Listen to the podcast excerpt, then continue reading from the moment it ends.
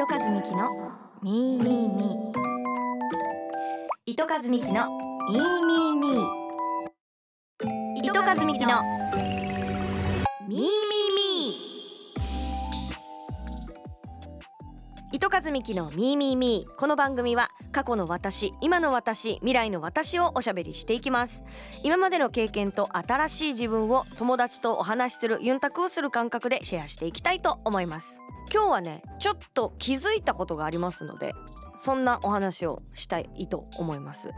あの沖縄の方うちなん中の方9本にとある曲で特番があったの覚えていますでしょうか？加賀ひとささんがママ役となり私が長女田中メリアンが次女加賀ゆりが三女という、まあ、設定のもと加賀さん一家で繰り広げられる琉球歴史バラエティというものをオンエアしたんですけど今回の9本にオンエアしたのが4回目なんですね。まあ、4回家族をやってるとちょっと本当に家族感が出てきて我々に プライベートでも仲良しなのですごいその空気感も出ている素敵な番組なんですがその収録中とかロケ中にちょっと私気がついたことがあって人様マの私は娘長女という役なんですけどなんか役とかキャラではあるんだけど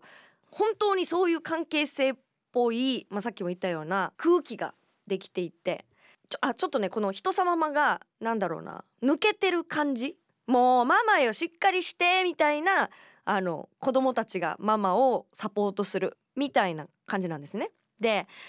この時にふとあお母さんってこんぐらいがちょうどいいかもしれない子供としてはって思ったの。娘という立場でお母さんを見た時にあなんかちょっと頼りがいのないというか抜けてるというかここがしっかりしなくちゃって思うぐらいのお母さんの方が娘にとって楽なんじゃないかなってちょっと気づいたんですよ。でそれを私に置き換えた時に私の娘は私がママであること苦しくないかなってちょっと不安になって。っていうのもねやっぱあの再三お話ししているように私はできないくせに完璧主義なところがあるから完璧でいたいとかしっかりしたい全部自分でこなしたいと思う節があってそれによって自分の首を絞めてることも正直あるんですよ。それで笑えなくなってしまったりとか娘にも「まあまあ笑って」って言われることもやっぱあるんですよ。ふとね「は私は娘にとって苦しい母親かもしれないって気づいた時にあもっと肩の力抜こうって思ったんですよ。なんで楽かなって思ったのはあのお母さんがしっかりしてるとこっちもちょっと気張るっていうかさ娘としても遊びがないっていうのかな空気なんてなんて説明したらいいか分かんないけどお母さんにも余裕がなく感じるしこの空間空気にも少しこう余裕がない感じが漂うのがまあ多分これはもしかしたら私だけなのかもしれないですけど子供に伝わるんじゃないかなと思って私はお母さんのそういう場面がある方が楽だし楽しいなって思ったんですすごいこう肩の力を抜いて人様マとのこの親子関係を築いているのに気がついたんです。で私も自分の母親ね。うちの母親も完璧主義で彼女の場合は完璧なんですよ本当に。だからあんまりその苦しさは感じなかったけどそこを追い求めてる自分がいてその背中を見て育ってるから。でも娘には私そう育ってほしくないわけ。もっとこう緩んでいいよって言いたいのにお前できてんやしってなって私がね。なんかその背中も見せてあげてこの子が将来子育てをする時に私みたいな息の詰まった時間の使い方というかはちょっと嫌だなって思ってそれだったらもうちょっとこう遊び心のあるというかねそんなにピリピリしてるわけじゃないんですよ毎日。なんだけどあの自分としての心の余裕を持つためにももっと肩の力抜いてたまにはスケジュール通りに動かなくてもそんな日もあるさねとか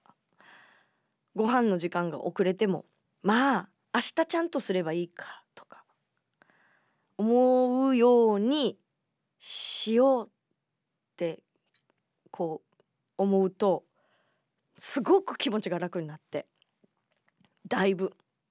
でやっぱりその娘に「ママなんで笑ってないの?」とかまあまあ笑ってって言われるのも絶対それだなと思って。もう本当に私ルーティン決まっててこの話したかな？えーと、娘を保育園にからお迎えします。お家着きます。もうご飯用意してるのでご飯食べさせる。大体それが6時から6時半。7時半までにはお風呂に入れる。7時半からまあ8時ぐらい。8時ぐらいから、えー、と少しずつベッドに向かって8時半にはベッドに入る。で8時半から9時の間に寝るみたいな感じなんですけど。しょっちゅう時計ばっかり見てるわけ私。あ今何時だ？あもうもうそろそろ歯磨きするよとかもうお風呂だねとか。そればっかりなんですよ。で娘からしたらそりゃまあまあと遊びたいさ。ピクニックごっこしたいまあまあって言うわけ。そうだよな。でも私はもう時間ないからで見ても8時だよとか。もう寝る時間だからっていうのばっかり気にしてたや昨日できたんだったら今日ぐらいはいいかなとか。昨日できてなかったらじゃあ今日はちょっとしっかりやってみようとか。それぐらいでいいよなって思ってそれをちょっとまあねすぐ今日からはいできやろうっていうのは多分もう性格的に無理なのでそのマインドになっただけでも私の中で一つ大きななんだろうな進歩というか第一歩になったなとは思うので少しずつ生活に取り入れられたらいいなと思っていてまあ、再三言うように自分の機嫌は自分で取らんといけんから自分の心が穏やかであるためにそれがやっぱりひいては子供にも影響してくると思うんです。子育てにもね。だからすごくそこにもうちょっと重きを置いてあの自分と向き合っていきたいなっていうのをそのかかさ以下の収録で。人ささ お前にして思ったのよ。人ささんそんなこと思われてるなんて多分1ミリも感じてないと思う。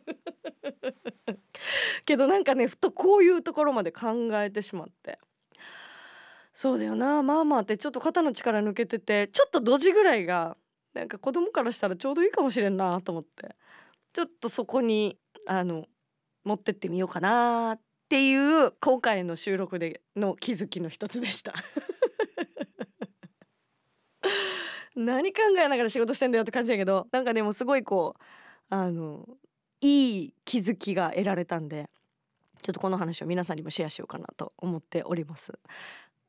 スタジオ収録とはまた別にロケがあってそのロケがいわゆるこうテレビ業界でいうアバンっていうところなんですけど、まあ、そのスタジオから CM に行く間のなんか提供クレジットの処理する時の映像とかあるじゃないですか。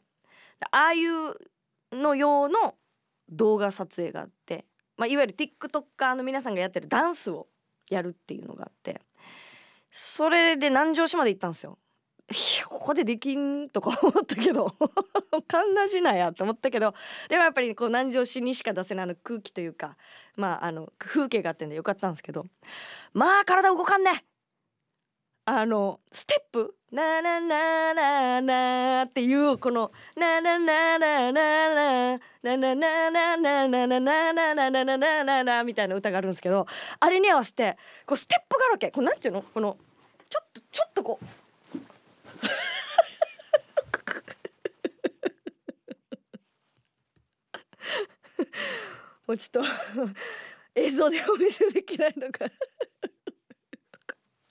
非常に残念なんですけど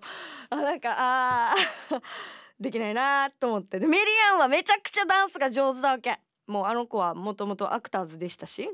あもう刻まれてるやつだなっていう感じ。であつくづく私にはそのリズム感というかビートがないなっていうのと。であとその収録の後に最後に4人でスピードのボディーソウル踊ったんですよ。はっさ死に大変だったから。どんだけ練習え本当にこの現場も練習現場もオンエアで流してよっていうぐらい死に頑張ったわけ。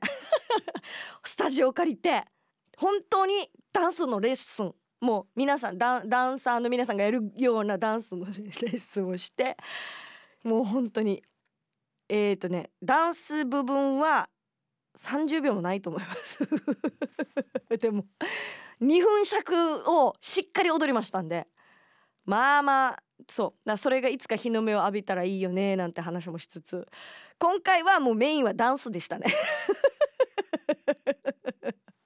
今回の収録に関してあのオンエア見た方だったらわかると思うんですけれども。はい。あの我々が頑張ってスピードのボディソウルをあの身を削りながら頑張って踊ったというまあそんなあエピソードもありました。かかずさん一家でございました。もう見れないかな。一応来年もまたやるみたいな話があったのでその時はまあダンサーないと思いますけれども。はいはい。またあミキトニーはひとささんの背中をそういう風に見て収録してるのねなんて思いながら楽しんでいただければと思います。だ今日何の話してたっけ？あ肩の力を抜いてこうね。そうそれぐらいが子供にとってはちょうどいいかもよっていうお話でした。皆さんの意見もぜひ聞かせていただければと思います。じゃあまあ今回はこの辺でおしまいにしときましょうかね、えー、最後まで聞いていただいてありがとうございました。今日も聞いてくれているあなたが過去のあなた今のあなた未来のあなたありのままのあなたを好きでいられますように。糸数美希のみーみーみー。また次回です。バイバイ。